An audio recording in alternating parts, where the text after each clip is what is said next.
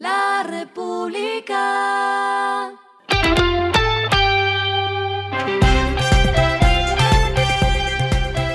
Al final de la jornada, esto es lo que debes saber sobre el comportamiento de los negocios, las finanzas y la economía. Las movidas de hoy fueron.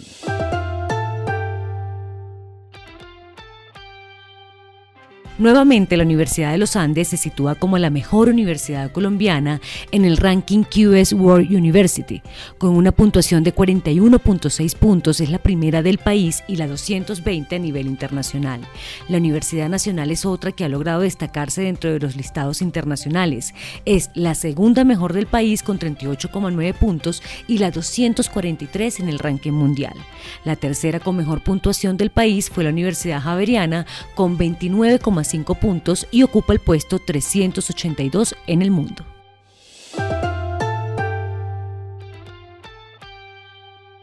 Un nuevo paso se ha concretado en el proceso de integración regional de los mercados accionarios de Colombia, Perú y Chile. La Bolsa de Valores de Colombia reportó que las autoridades bursátiles de Perú dieron su visto bueno, con lo que avanzan en el cronograma que anunciaron y que contempla actos preparatorios hasta junio de este año.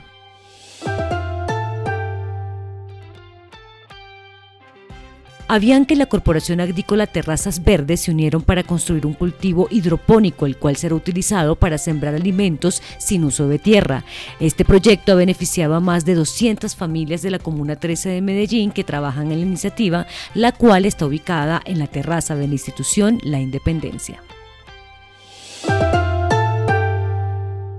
Lo que está pasando con su dinero.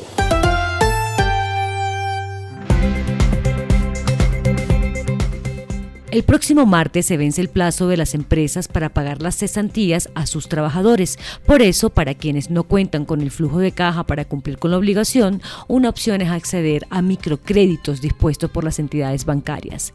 El BBVA se une a la oferta con una línea de crédito especializada que pretende adaptarse al flujo de pago de los empresarios. También contará con un producto exclusivo para empresas del sector agro que deban hacer el pago llamada agrocesantías. Bancolombia también dispondrá 1,3 billones de pesos para que empresarios puedan pagar cesantías mediante la solicitud de créditos.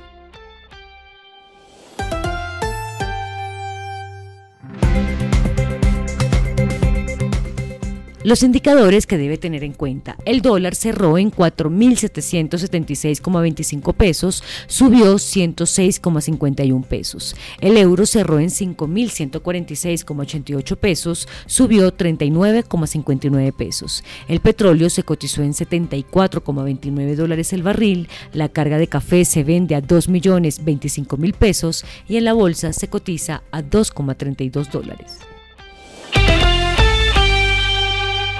Lo clave en el día.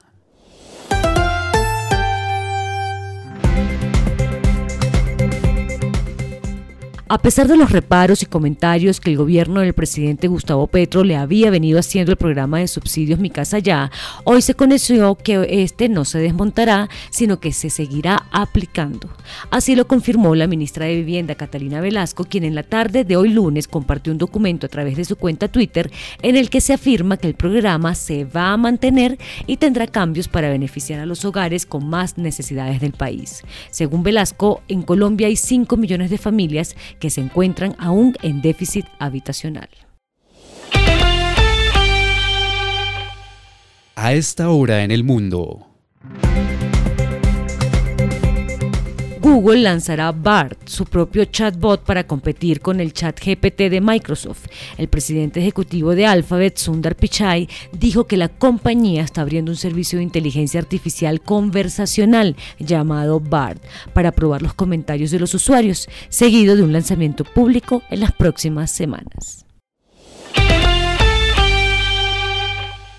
Y el respiro económico tiene que ver con este dato.